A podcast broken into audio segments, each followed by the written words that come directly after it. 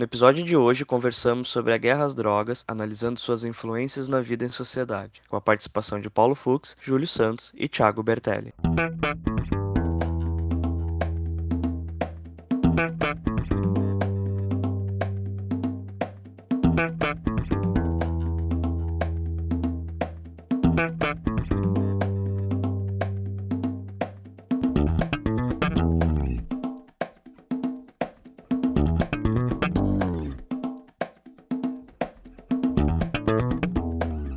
Este é o Tapa da Mão Invisível, podcast destinado àqueles que querem ouvir ideias que abalam sociedades e que não são ditas na mídia tradicional. Bem-vindo, Paulo Fux. Tudo bem, Júlio? E com o senhor? Tudo certo? Tudo beleza, maravilha. Estamos hoje com um novo integrante, um novo para o público, mas não é novo para nós, que está nos dando uma mão absurda para botar esse, esse saudoso e grandioso podcast no ar. É o nosso amigo Thiago Bertelli. Muito bem-vindo, Thiago Bertelli. Se apresente para a galera quem tu és. Bom, primeiramente, obrigado pelo convite. Eu estou cursando Ciências Econômicas, estou quase me formando, e estou aqui no, no programa para compartilhar um pouco da minha experiência. Recentemente me interessei bastante sobre o assunto de drogas, comecei a pesquisar um pouco mais a fundo. Acho que é, um, é uma questão extremamente importante em vários sentidos, tanto econômico como social, e, enfim, tem poucas pessoas estudando sobre isso. Acredito que seja um assunto extremamente importante da gente falar e vamos ver, espero contribuir um pouco com o assunto. Para quem não sabe, o Thiago tem carregado o piano aí, feito a produção dos nossos episódios, né? Porque as pessoas acham que é só chegar e gravar um episódio, mas não, tem a pesquisa antes, tem que depois editar o programa, colocar o patrocínio. Dá uma trabalheira, tá, pessoal? Então, espalhem e façam valer a pena o nosso tempo. Uh, colocando no ar o agradecimento, muito obrigado, Thiago, por tudo que tu tem feito. Mas eu acho que aí nós vamos começar a explorar algo que está meio que um oceano azul no Brasil, né? Pelo menos na língua portuguesa tem pouco assunto, pouco debate sério sobre esse assunto extremamente sério, que são as drogas, né? Elas interferem na vida de todo mundo, mesmo que não seja um usuário, porque ele mexe em índices de criminalidade, mexe na economia, mexe em, em sistema de saúde, mexe em tudo no país. Então acho que é interessante que a gente aprofunde mais e leve esse debate mais a sério. Interessante que tu estás estudando bastante isso e vamos explorar esses teus estudos hoje aqui nesse nosso episódio. Mas primeiro eu quero definir contigo o que, que é uma droga. Dentro dos teus estudos, o que, que foi explicado o que, que é uma droga? Quando se fala em droga, o que, que é isso? Beleza. Bom, basicamente a droga é toda substância que é capaz de modificar um organismo. Basicamente isso. Elas são classificadas em vários tipos. Se a gente for entrar numa parte mais mais uh, científica aqui, a gente pode usar, tipo, falar de drogas que, uh, psicotrópicas, psicometamórficas, uh, drogas depressoras, estimulantes, alucinógenas, enfim, existem vários tipos. Né? A gente pode citar, por exemplo, o café. O café é um tipo de droga. Açúcar, por exemplo, é uma droga.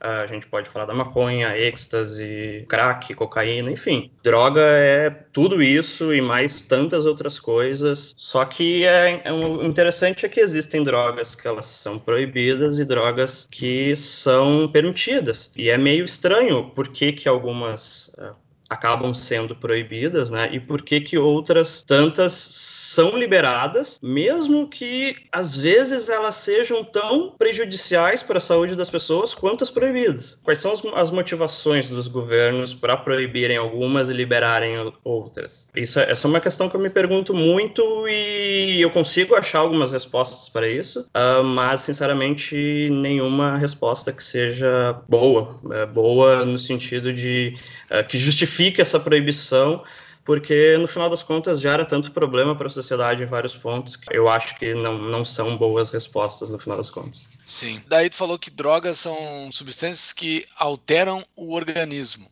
Isso. Mas altera, é, no caso, seria tudo aquilo que não é um alimento, é, porque um alimento não se enquadraria. Tem as drogas depressoras, por exemplo, que elas diminuem a liberação de neurotransmissores dentro do, uh, do teu cérebro. Tu tem drogas estimulantes que aumentam a liberação de neurotransmissores no teu corpo. Tem as alucinógenas que alteram de forma qualitativa esses neurotransmissores, ou tipo uma quebra de realidade, digamos assim. Uh, por exemplo, pode inalar uma substância que causa um fechamento de vasos sanguíneos uh, no teu corpo. Né? Como consequência disso, tu tem aumento de pressão arterial isso seria uma droga porque ela está modificando o funcionamento normal do teu corpo. Uma comida, na verdade, não. Tu vai comer, o teu corpo vai digerir, ele já tem aquelas funções ali, entendeu? Entendi. Então, uma droga não necessariamente é para afetar a consciência. Algo que altera o teu físico seria Sim. uma droga também. Exatamente, exatamente. tu tem, é, eles, eles diferem essas, né? Algumas que mudam o teu comportamento, a tua mente, o teu cérebro, uh, e outras o corpo, e enfim, tu tem as que fazem as duas coisas ao mesmo tempo também. Eu acho que a gente podia entrar para dentro do, do assunto do histórico da proibição, né? E, ao meu ver, vou deixar, obviamente, a minha opinião bem clara para quem estiver ouvindo, né? Obviamente, eu sou favorável a não só a descriminalização, como o fim da proibição do uso de todas as drogas. Eu acho que o Estado gera mais problemas do que, que soluções ao fazer a proibição, e a gente vai entrar o porquê nisso. Uh, mas eu acho que existe um comparativo muito muito claro, né? Se a gente for olhar o histórico da proibição do álcool nos Estados Unidos, que foi ali na década de 30. Foram quantos anos de proibição? Acho que foram 12 anos de proibição do álcool. É, e mais uma década. Uma década, né? Foi justamente essa proibição do álcool que gerou o aumento da violência nas capitais americanas através da criação das máfias, né, que vendiam então, elas basicamente ganharam de presente do governo um produto com muita demanda, muita demanda para ser consumido, né, pela população. Eles ganharam de presente com a proibição do governo em relação à venda de comerciantes normais do produto, sobrou só para aqueles que estavam dispostos a fazer crimes, a cometer crimes para vender esses produtos. Então aqui é o ponto. Como é que a gente pode fazer um comparativo disso com o momento atual, né? Pega o caso, por exemplo, uma Ambev versus um traficante, né? Num caso, tá o cara até para quem gosta, né? Tá pagando impostos, contratando gente legalmente, e do outro lado tem o cara que tá contratando o aviãozinho do tráfico ali e para fazer a venda da droga, é, não tá pagando CLT.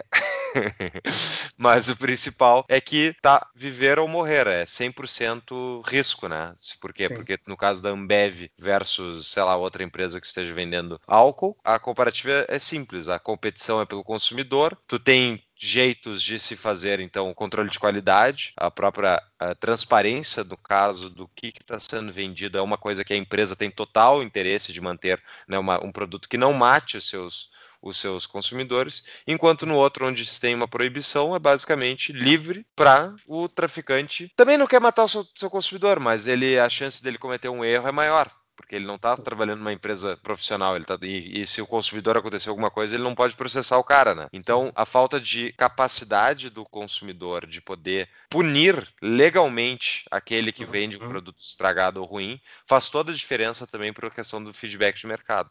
Bom, o que, que dá para perceber com a história? Comentou aí sobre a questão do álcool. É interessante que o álcool foi uma das primeiras drogas, se não a primeira, a ser proibida. E é engraçado como aconteceu assim, porque muitos economistas na época escreviam trabalhos que acabaram por influenciar o governo de alguma forma para proibir. Então, eles usavam né, inúmeros argumentos econômicos que de alguma forma influenciaram esses governos. Ao mesmo tempo, tu tinha uma camada camada da, da população extremamente religiosa e de, talvez a gente possa falar conservadora, que, que também influenciava o governo, e tudo isso, de alguma forma, se uniu e começou a causar intervenções no mercado de álcool, que acabou culminando na proibição. Com a proibição, o que, que dá para ver de consequência imediata, assim, né? Tu citou algumas questões aí e que são bem importantes, por exemplo, ali de não, de não conseguir saber a qualidade do produto que tu está comprando por ser proibido, né? Quando tu compra de uma empresa, tu sabe quem é a empresa, quem é o dono, né? Uh, normalmente na, na, no produto ali vem todas as informações né, do que, que contém ali dentro e tal. Quando tu proíbe, na maioria das vezes tu não sabe nem quem está te vendendo, porque isso passa por tantas mãos e é tanto tão escondido, porque se torna um crime, é o um mercado negro, né? Que tu não sabe quem é que está te vendendo, então tu não pode responsabilizar se der algum problema, né? Que, que é o que começou a acontecer com o álcool. Uh, tu gera basicamente uma cadeia de criminalidade e para conter essa criminalidade tu começa a ter que aumentar o poder do governo, a burocracia, inventar leis. Tudo isso faz com que tu tenha que aumentar impostos daqui a um momento, porque tu vai ter que contratar funcionário, tu vai ter que, enfim, construir prédios, né? Aumentar impostos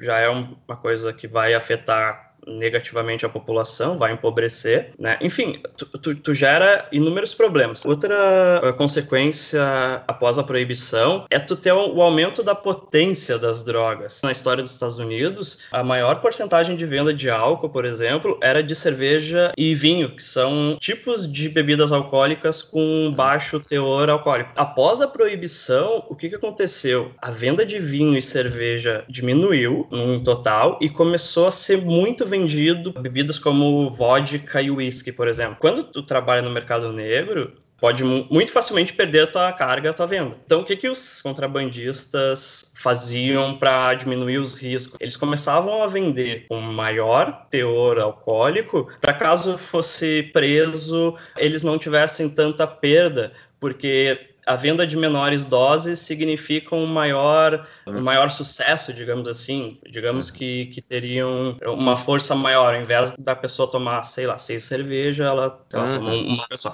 Isso aconteceu com todas as outras drogas. Logo depois, tu vê, por exemplo, isso acontecendo com a maconha. A maconha é proibida, os níveis de THC né, nessas drogas cresceram muito. Se eu não me engano, mais ou menos seis vezes assim o nível de THC na, na droga. Também a, a potência de heroína ou de cocaína aconteceu a mesma coisa. Então, além de tu ter produtos de menor qualidade, tu não saber quem é que te vendeu, tu não conseguir processar essa pessoa, por exemplo, tu começa a ter drogas com uma potência muito maior que podem acabar viciando muito mais rápido as pessoas. Normalmente esses, os preços aumentam, então tu vai ter pessoas pagando muito mais caro para ter esses produtos. Tu já teve aumento de imposto, agora tu tem produtos mais caros. Normalmente quando isso acontece, a parte mais pobre da população que tem vício, que tem uso sofre, porque pode chegar em algum momento que eles não tenham a capacidade de comprar esses produtos. E acontece em muitos casos das pessoas mais pobres optarem por entrar na criminalidade, porque tu tá trabalhando num mercado que é proibido, que é arriscado, e risco é custo. Tu trabalhar num mercado desse, tu tem ganhos maiores do que o normal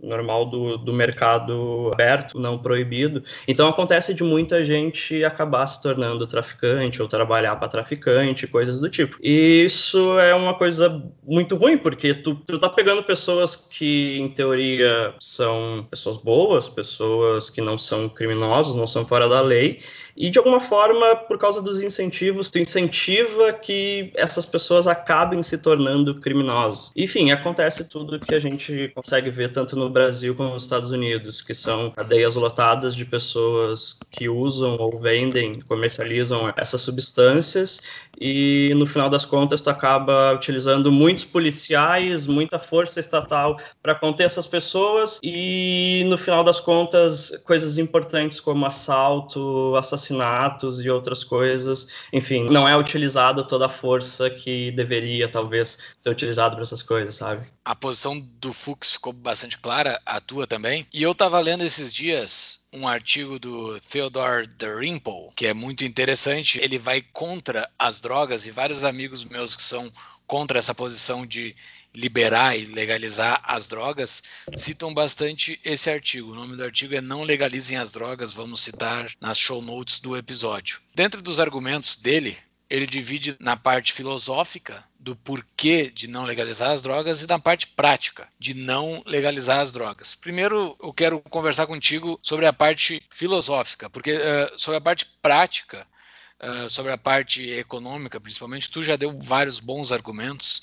Eu acho que tem vários outros bons para a gente citar aqui. Mas eu queria tratar sobre uma parte filosófica. Ele cita sobre a liberdade, ele cita o Stuart Mill, os princípios da liberdade, do cidadão poder fazer o que quiser, inclusive ingerir uma substância que faz mal para ele mesmo. Isso faz parte da liberdade, porque ele está prejudicando o próprio corpo, que é o seu bem maior. Mas ele cita que após o consumo da droga, após o cara se tornar um adicto, um viciado, ele não é mais livre. Ele deixa de ser uma pessoa livre e a tomada de decisão dele já não, já não passa mais dentro do espectro da liberdade. Deixa de ser uma pessoa livre. Vocês dois tem alguma posição para isso? Uma pessoa está se botando numa posição de que ela está perdendo a sua própria liberdade e ela não consegue mais tomar decisão sozinha. Após ele se tornar um viciado, ele já não perdeu toda a liberdade dele? Eu acho que antes disso, né, a pergunta para esse tipo de visão é: vocês acham que se realmente a proibição funcionasse, essas pessoas não iam estar consumindo outra substância? Será que é justamente a existência de uma substância que altera o comportamento dela que leva ela a querer mais? Ou quem sabe antes a pessoa já está procurando alguma coisa que diferencia, enfim, é, que mude o estado dela natural. E se não fosse tal droga, seria tal coisa, seria o álcool, seria que nem é o caso, muito, inclusive dos indigentes de Porto Alegre. Só, além tem crack, mas tem também a questão do álcool. Né? Então, uhum. primeiro, é uma, uma falsa equivalência, ao meu ver, isso só porque tem drogas que elas entram nesse estado. Isso é, é a consequência o uso de determinada droga, mas antes vem o fato de que ela está consumindo, ela estaria consumindo qualquer outra coisa. Né? Então, esse é o primeiro ponto. E segundo, a pergunta é: as pessoas têm o direito de eh, se machucarem? Têm o direito de se destruírem? Têm o direito de serem imbecis? Se for o caso, consumir crack?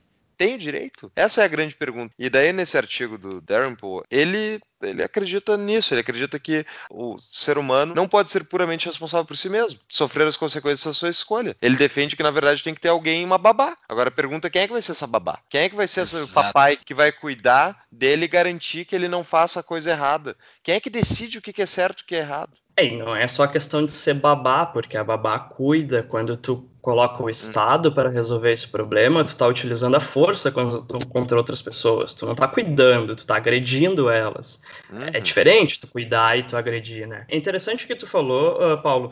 Eu concordo contigo. Antes da utilização de qualquer substância, há alguma necessidade dentro do ser humano que não está sendo atendida. Às vezes é uma questão uh, emocional, espiritual, enfim, é, é, são tantos os motivos que é difícil citar, mas a pessoa ela tem alguma necessidade dentro dela e ela precisa arrumar um meio para atingir esse fim, né? Falando um pouco de economia austríaca. Ah, então, pode ser uma droga. Digamos que essa droga seja proibida, ele vai procurar outra coisa. Normalmente, ele vai procurar outra substância que tenha efeitos parecidos. Ah, na história, por exemplo, tem o caso da ali que a gente comentou da, da proibição. O que aconteceu nessa época, que muitas pessoas, por causa da proibição, pararam de consumir o álcool, porém a necessidade delas de, de ah, enfim, uh, tapar algum buraco dentro delas, emocional, não sei, ainda existia o que aconteceu? Muitas pessoas pararam de utilizar o álcool e começaram a utilizar maconha. Então tu percebe que a proibição ela gera problemas que tu não espera. Porque, na verdade, no fundo, o problema não está sendo solucionado, que é um problema, enfim, mental, interior do ser humano. Tu está proibindo, tu não está solucionando o problema. Na verdade, tu está gerando mais um monte de problema que enfim, né, tu não espera, são, são as consequências não esperadas, né, disso. E esses, e esses problemas, todos esses problemas, boa parte deles, o Theodore Dalrymple, ele assume que existem, né, dentro do argumento dele, ele acha que existem liberdades menores que outras, e essas liberdades têm que ceder à ordem, que é algo que eu também não concordo, eu acho que não existem liberdades que devem ser tolhidas a ponto de uma ordem superior, e que, de fato, essa ordem não está sendo prestada, inclusive se essa se essa ordem que ele diz existir, de que as drogas estão sendo tiradas do meio da sociedade, existissem, talvez esse, esse pêndulo pendesse mais a favor da proibição das drogas. Só que ele está utilizando uma ordem que de fato não existe. É triste isso. Eles dizem que tem que se tirar as drogas das ruas, tem que se tirar porque a ordem tem que estar acima da liberdade. Só que é uma falácia. Ninguém conseguiu tirar as drogas das ruas e como tu mesmo falou, elas estão piorando, elas estão cada vez piores uma questão básica aqui é que valores são subjetivos, né? Uma coisa que nós nós sabemos aí que a escola austríaca nos ensina, né? Ou seja, a escala de valores individuais vai da pessoa, né? Cada um gosta de determinadas coisas mais do que outras. Portanto, tu passar uma regra sobre que tipo de liberdade são aceitáveis versus outros tipos de liberdade, tu está impondo uma régua sobre outras pessoas de acordo com as tuas próprias convicções. Então, a mesma coisa seria o caso da pessoa defender que, por exemplo, casais homossexuais não podem se casar porque ela é contra. Mas quem é tu para dizer que a pessoa pode ou não pode fazer, entendeu? Só porque tu não gosta não quer dizer que o outro tenha que ser submetido a isso. Se a outra pessoa não está cometendo violência contra ti, né? E que é o caso de um usuário de drogas, fica realmente uma questão de imposição de uma moralidade, supostamente, mas que ao meu ver é torpe, porque ainda mais, mesmo que seja moralmente mais defensável determinado ponto, se convence as pessoas na base da argumentação e não através da imposição da força coercitiva do Estado, que vai lá e proíbe a droga e pune o usuário e o traficante, né? E daí entra a questão principal, meu ver, da guerra às drogas. Na verdade, a guerra às drogas é uma guerra contra pessoas, é uma guerra contra indivíduos, não só contra o usuário, mas contra todo aquele ecossistema que está à volta do tráfico, né, da onde vai estar sendo vendida a droga, da onde vai estar sendo produzida a droga. Então, basicamente, tu, tu faz um ecossistema de punição naquela comunidade. Então, se a gente subir qualquer vila aqui de Porto Alegre ou de Brasília, da Brasília tem vila, eu nem sei, Júlio. Faz tempo que eu não é. vou a Brasília. Só ah. para passar uma régua nos termos que só existem no Rio Grande do Sul, é ah, favela no resto do Brasil. É né? favela, né? perfeito, é. perfeito.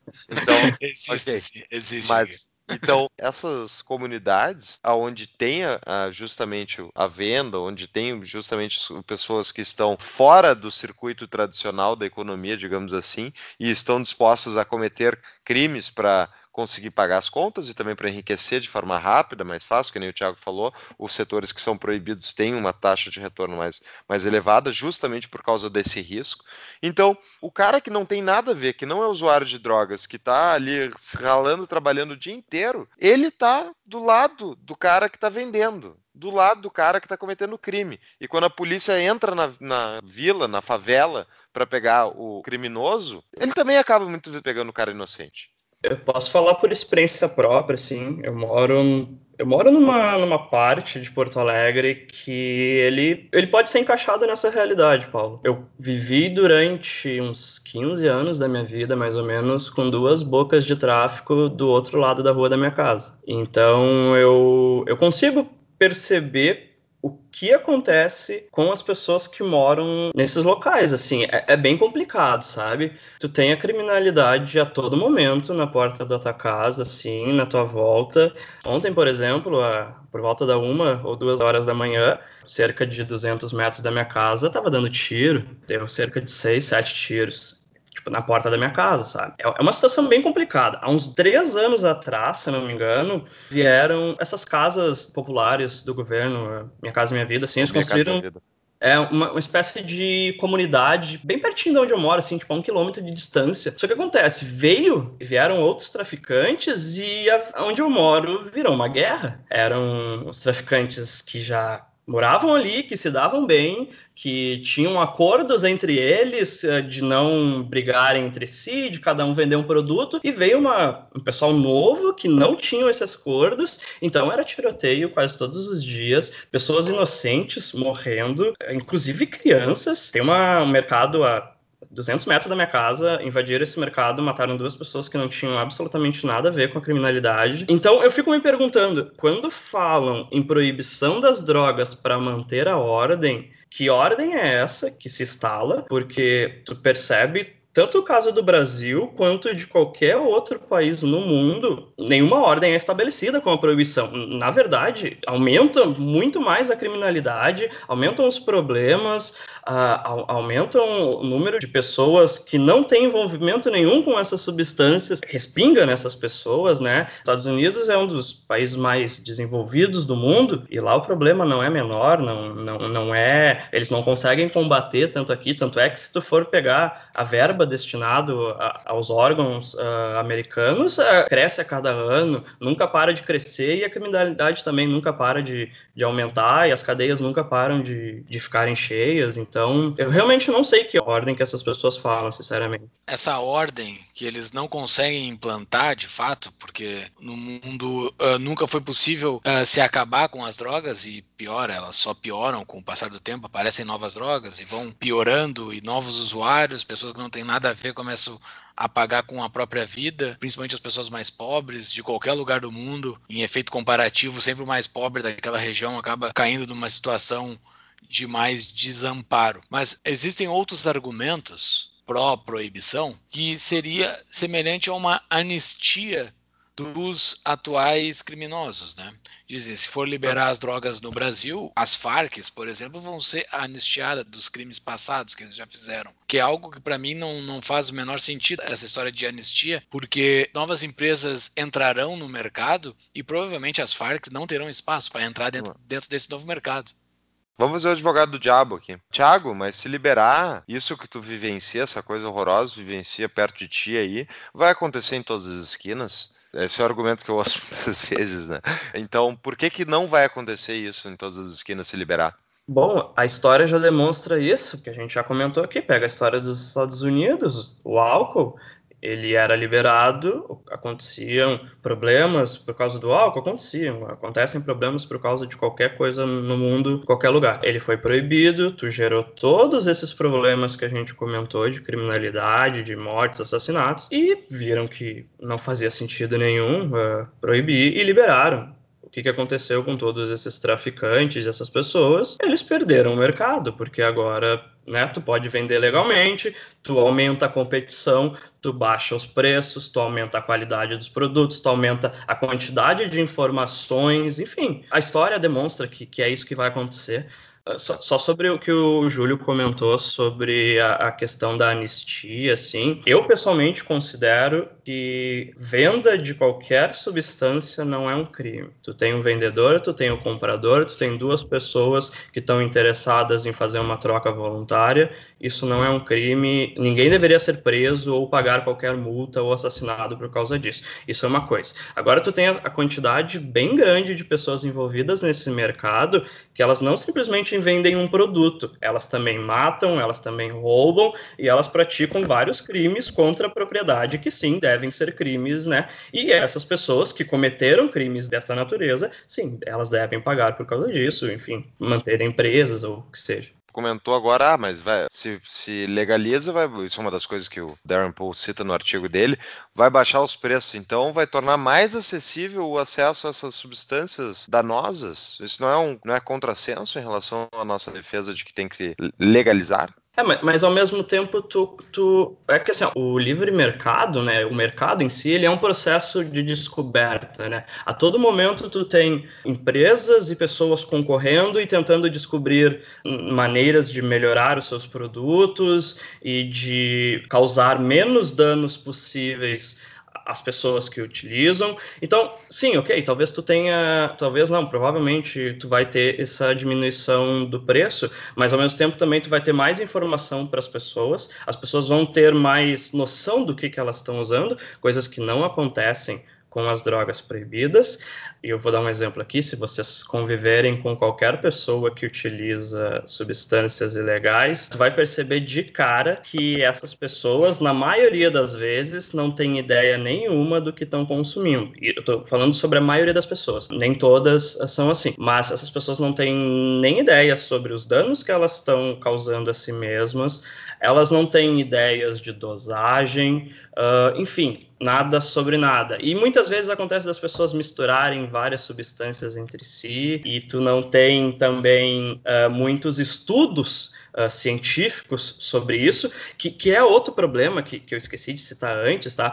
Quando os governos proíbem substâncias, normalmente eles começam a proibir estudos sobre essas substâncias, que é uma coisa que aconteceu nos Estados Unidos e acontece até hoje. Mas não, não, ele não foi proibido nos Estados Unidos. O que acontece é que vira um assunto, como é que se diz, um tabu na comunidade científica, foi o que aconteceu nos Estados Unidos, eles não chegaram a proibir os estudos, só que virou uma coisa assim, tu, ah, tu é aquele cientista que pesquisa droga, tu é retirado do meio Sim. científico tradicional, entende?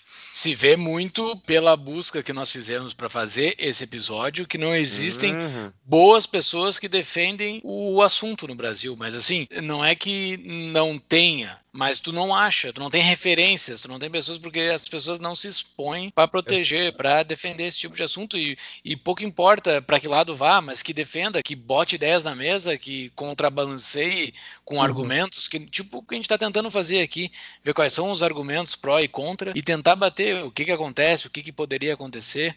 Mas assim, uma coisa que é mais ou menos meio certo é que a guerra às drogas não está funcionando, né? É difícil. O The Rimple, ele diz que a guerra às drogas não está funcionando. Ele vai... Ele, Mas tem que continuar proibido.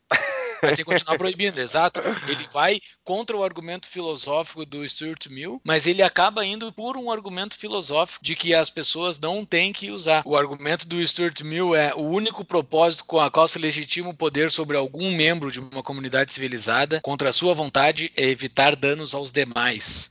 É praticamente o princípio de não agressão aqui, mas utilizando o Estado para mediar somente as agressões. Né? É um argumento bastante válido e ele destrincha esse argumento do Stuart Mill, dizendo que esse argumento dele não é tão válido quando vai contra a ordem. Né? Mas o mais triste de tudo é que ele mesmo cita que a ordem não está sendo empregada porque não consegue se manter a ordem, não consegue se colocar a guerra às drogas numa prática, ela não consegue ganhar. Mas quando ele bate, além dessa parte filosófica do Stuart Mill, ele vai para a parte prática, ele cita que dentro da parte prática, o argumento de quem defende a legalização das drogas é a queda do consumo das drogas. Isso não necessariamente vai ocorrer, né? Isso não tem uma correlação. Eu, pelo menos, existe um, alguma possibilidade de redução de drogas ou alguém que defenda isso, liberar as drogas para reduzir o consumo? Tem indícios disso acontecendo com maconha no Colorado, tá? Mas eu, eu vou ter que botar no show notes. Tem a questão do tabu, né? Entre os jovens, o fato de ser proibido acaba trazendo atratividade em relação ao assunto, a questão de rebeldia. Ao legalizar, tu quebra meio que o tabu e baixa o consumo entre os jovens, tá? E daí tem algumas estatísticas que indicam isso da descriminalização de Portugal e do Colorado, que eu vou botar no show notes. Mas de qualquer jeito, as próprias estatísticas desse assunto é muito difícil de, de buscar, né? Então, um argumento que é muito difícil tu pontuar, né? Que nem a gente estava falando num outro episódio aí sobre a questão de, de tu fazer estudos sociais, né? O que, que é factível de tu conseguir medir em termos de políticas sociais. Então, muitas vezes a gente ouve eu falar de defender a descriminalização, a legalização. Ah, olha a Holanda. A Holanda liberou e a Holanda é dos países mais com mais violência de drogas e tal. Bom, primeiro que a Holanda, por ser um dos poucos pontos, né, onde existe uma liberdade de se consumir, embora não seja, não é que seja legalizado lá, se não me engano, é descriminalizado só também, mas o, com exceção do maconha, o que acontece é que tu acaba atraindo pessoas para lá para consumirem drogas. Então tu tem o turismo da droga. E isso acaba trazendo, enfim, junto com esse consumo, traz pessoas que estão dispostas a cometer coisas ilegais, fazer atos mais de violência, enfim, sei lá. Esse é o ponto, tipo, tu acaba sendo um para-raio para esse tipo de situação. De qualquer maneira, Portugal, eu vou botar no show notes é, os dados da descriminalização, Portugal descriminalizou todas as drogas em 2001 e até agora não há indícios de arrependimento, né? Mas as estatísticas eu estava vendo caiu, obviamente, o número de prisões e coisas do tipo, continua sendo teoricamente proibido, mas ah, não há, não é crime. E caíram as estatísticas de consumo entre os jovens só que aumentou das pessoas mais adultas. De qualquer maneira, o simples fato de que tu não vai botar na cadeia alguém que está só querendo alterar a sua própria cabeça de forma passageira, já faz com que não tenha o gasto do Estado de aprisionar essa pessoa, de julgar essa pessoa, de perseguir essa pessoa. Tu já tem um recurso escasso que já está sendo poupado, teoricamente, para coisas mais úteis, né? Que seria o caso. E o fato dessa pessoa não estar mais presa, enfim, não estar tá mais sofrendo as consequências né, negativas de uma prisão, faz com que, ah, mas ela é um usuário de drogas, ela está estragando sua vida. Mas será que ela não ia estragar mais sua vida tendo passado alguns anos presa? Né? É uma coisa meio óbvia óbvia, que óbvio que ia ser pior para a vida dela se ela passasse alguns anos na cadeia. Esse é o argumento, ao meu ver, o final contra a idiotice da proibição. No local onde o Estado detém total controle sobre o que, que, que entra e o que, que sai, teoricamente, que são as prisões, tem consumo de droga. Os caras não conseguem proibir de entrar droga dentro do presídio e querem aplicar essa regra num país continental me diz qual é a lógica disso. O Estado não consegue proibir droga de entrar nas prisões. Como é que ele vai conseguir proibir de entrar droga numa cidade inteira? Eu fico me perguntando se realmente é algo importante baixar o consumo. Primeiro, porque eu não acho que existam tantas consequências negativas do consumo de drogas quando elas são liberadas, sinceramente. Se tu for ver um pouco da história da proibição, tu vai ver que a maioria dos argumentos nunca são uh, no sentido de que as drogas estão causando problemas na sociedade, que tá tudo uma loucura, que as pessoas estão perdendo a cabeça e se matando, e não... nunca isso. É, são sempre questões mais morais, são sempre pessoas com algum cunho religioso de alguma maneira influenciando o governo para que coisas desse tipo aconteça. Com álcool foi assim, com a maconha foi assim, com tantas as outras. Tu tem também uma questão interessante da proibição em relação, por exemplo, a substâncias psicodélicas como LSD, a proibição desse tipo de substância, ela nunca foi por causa de problemas na sociedade de desordem. Tu, pega ali o, a década de 60, 1960, tu vê a onda do LSD começando e tu vê pessoas como Timothy Leary, por exemplo, uh, falando que as crianças de hoje tomarão LSD daqui a alguns anos e elas não lutarão nas suas guerras e não, não contribuirão para os governos e para o massacre e essa tirania governamental. Tu vê as bandas de rock, uh, Beatles e tantas outras, outras bandas falando sobre como o governo é ruim e como a gente deve se libertar. Então, o governo vê essa coisa toda acontecendo e, e pensa, olha, talvez isso seja um problema para gente, talvez essas substâncias não sejam boas para a sociedade, mas na verdade não é que não é boa para a sociedade, para o indivíduo, é ruim contra eles mesmos, sabe? Eu fico me perguntando se realmente as drogas causam tanto problemas assim e baixar o consumo é um problema tão grande e se a proibição é o melhor meio para baixar esse consumo. E tem outro dado, né, que é o caso do. Você pode olhar, isso acontece muito no, nos Estados Unidos, dos candidatos do Partido Republicano, que são, obviamente, a favor da proibição. Né? Muitas vezes, quem é que está financiando a campanha desses caras que estão defendendo a proibição? É a indústria do tabaco, a indústria do álcool, né? Indústrias concorrentes à da droga. Então, isso aconteceu muito claramente nas disputas estaduais pela legalização que vem acontecendo nos Estados Unidos na última década, né? Inclusive, hoje mais da metade dos estados, dos 50 estados americanos, tem algum tipo de permissão em relação à maconha. Quem é que financiava a campanha contrária à legalização? Esse tipo de indústria. Que pensa assim. Então, é que nem se tivessem duas indústrias, no caso, uma de carro e a de moto. Só que a de moto fosse proibida. O que será que a indústria de carro ia fazer? Será que ela ia defender que legalizassem as motos? Eles iam passar o tempo inteiro dizendo como motos são prejudiciais à saúde, que podem matar pessoas, as pessoas têm que usar. É um perigo à, à sociedade, portanto tem que ficar proibido. Mas tem um argumento baseado mais ou menos nesse teu aí, Fux, que se fala que o álcool ele não é uma droga. O álcool não é uma droga tão prejudicial como as demais drogas que podem gerar sequelas maiores como por exemplo no início citou até café como droga. Vocês acham que, pelo menos essas leis que buscam a proibição, elas não tentam passar uma régua em determinado nível de droga? Não, a droga acima daqui não pode, a droga daqui para baixo pode. Vocês acham que o álcool estaria no mesmo nível dessas drogas?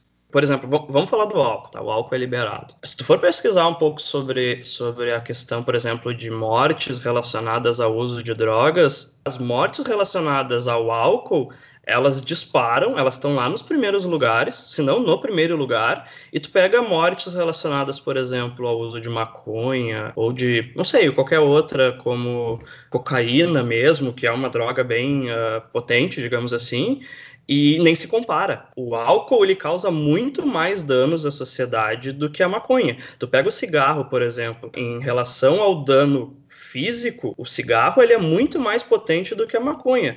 Tu percebe que pessoas fumam maconha durante anos e anos e anos e não causam tantos danos ao seu corpo quanto pessoas que fumam cigarro então, qual realmente é o argumento? Porque o álcool me parece ser uma droga muito mais perigosa, que causa tanto problema uh, do que tantas outras. Uma pessoa fuma maconha, normalmente ela fica calma na dela. Tu pega pessoas que bebem álcool, elas viram pessoas muitas vezes agressivas, pessoas que arrumam problemas, elas dirigem, batem o carro e causam uh, acidentes de trânsito.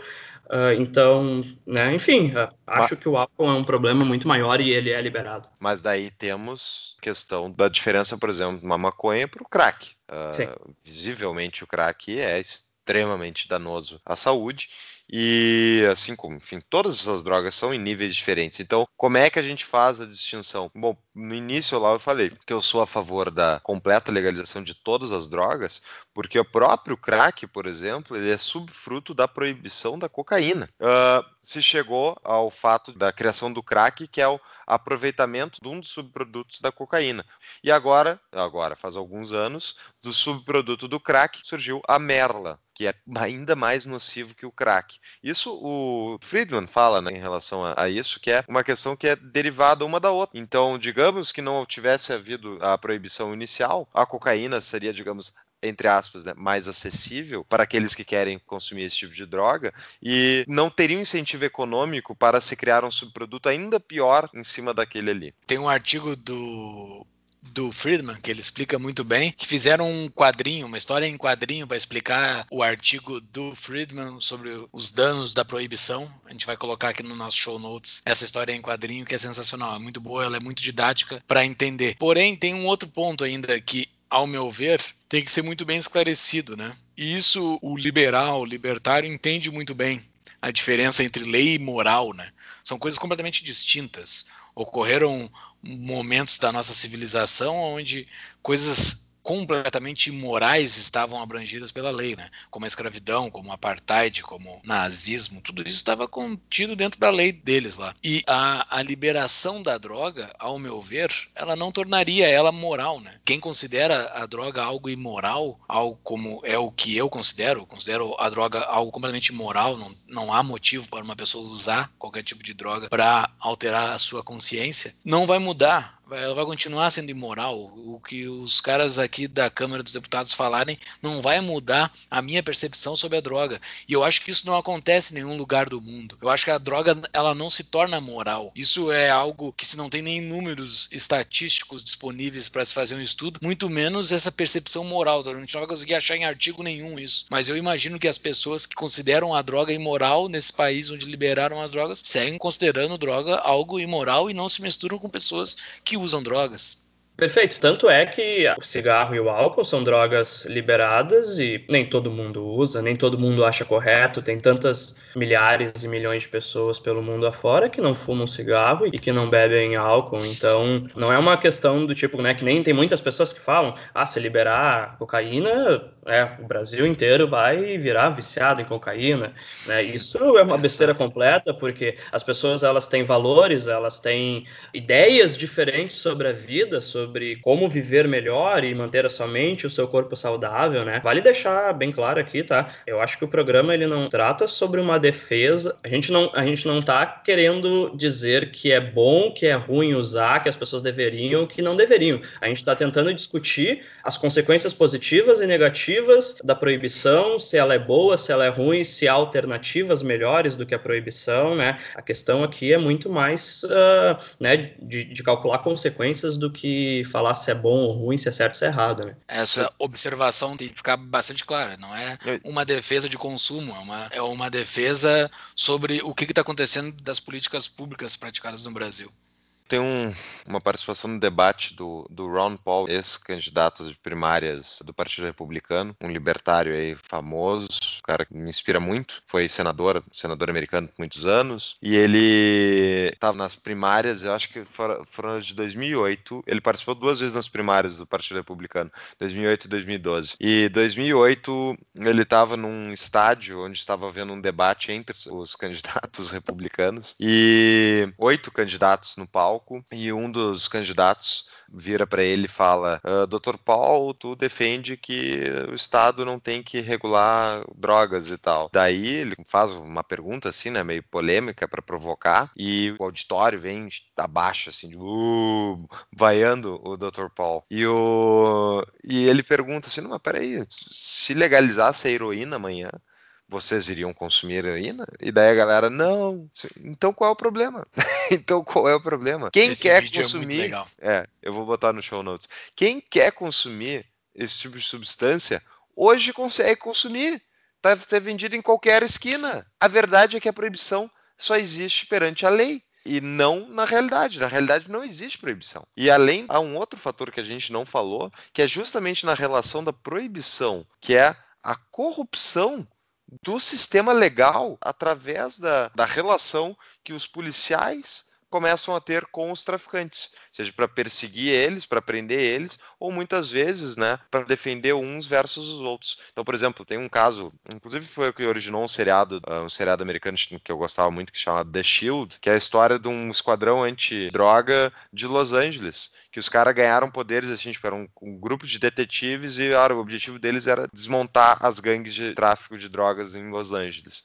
Pois os caras ficaram famosos depois, foram pegos eventualmente, eles atacavam gangues de um lado e protegiam outras. E com isso eles baixavam a criminalidade, porque eles inibiam a guerra. Porque eles, eles faziam guerra contra as facções que não, não estavam pagando eles. E isso efetivamente baixava a violência entre as facções, o que baixava a criminalidade e eles pareciam eficazes na guerra às drogas. Só que na verdade eles estavam ganhando uma parte do que a outra gangue vendia. E isso é uma história comum em qualquer capital brasileira dos Estados Unidos, vai ter sempre isso. Isso é inevitável quando trata disso. E há também a corrupção, uh, diga-se passagem, a corrupção do sistema policial foi uma coisa muito comum na proibição do álcool americana. Quem já viu aí o filme Os Intocáveis, né, que é o filme clássico da década de 90, embora seja um filme e tal, a, história real por trás, era realmente o policial que estava indo atrás do Al Capone, ele não sabia em quem confiar. É a história mesmo, real. Ele não sabia em quem confiar. Por quê? Porque todos os policiais estavam no bolso do Al Capone, ou de outra gangue, outra máfia. E é inevitável isso, quando tem uma proibição tão lucrativa, ele inibe a concorrência, permite que alguns dominem o mercado e a violência acontece na briga justamente por esse mercado, que é o que a gente vivencia acontecia todo dia.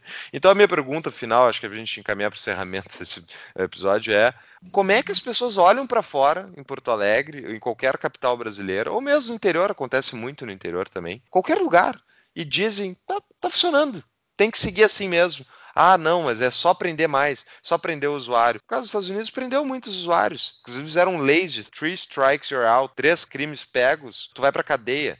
Então, mandatory minimums, que é no mínimo X anos de sentença de prisão para quem comete o crime de estar em posse de uma droga, tipo maconha. Hoje, os Estados Unidos estão entrando na discussão do fim dos mandatory minimums. Está começando a discussão. Porque os juízes foram forçados a aplicar a lei no sentido de ter que mandar um cara que foi pego com alguns ounces de droga para cadeia, passar X anos na cadeia. Será que essa pessoa saiu melhor ou pior daquele erro que ela cometeu, talvez. Para mim é tão claro, não consigo entender mais o outro lado. E esse artigo do Darren Paul que o, Júlio citou, eu acho que tá ruim, eu entendo que, tá, mas eu não quero que permitam ainda porque uh, senão vai ser pior. Tem como ser pior que isso?